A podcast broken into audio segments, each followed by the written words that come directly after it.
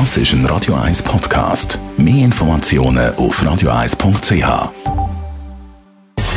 Gesundheit und Wissenschaft auf Radio 1. Unterstützt vom Kopfwehzentrum Irlande Zürich. www.kopfwww.ch Welche Sportart hilft am besten bei Schlafstörungen? Das haben Forschende von der amerikanischen Iowa State University herausfinden in einer Studie. Es ist ja so, wer sich körperlich mehr bewegt, der ist am Abend dann tendenziell müder und kann besser einschlafen oder schlaft besser durch oder beides zusammen.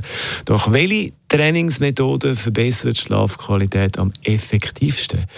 Das ist, ist ein Ausdauertraining, also Konditionstraining oder Krafttraining?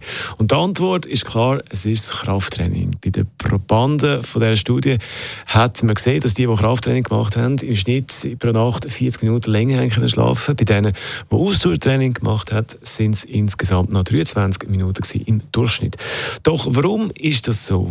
Man geht davon aus, dass es bei den Muskeln zu tun hat oder mit den Muskeln zu tun hat, so muss ich es formulieren, weil beim Krafttraining gibt es winzige Muskelrisse und die brauchen dann eben irgendwie mehr Schlaf, um wieder können heilen. Also für einen guten Schlaf Krafttraining und da schon mal Musik, um ein bisschen Gewicht zu stemmen. Das ist ein Radio 1 Podcast. Mehr Informationen auf radio1.ch.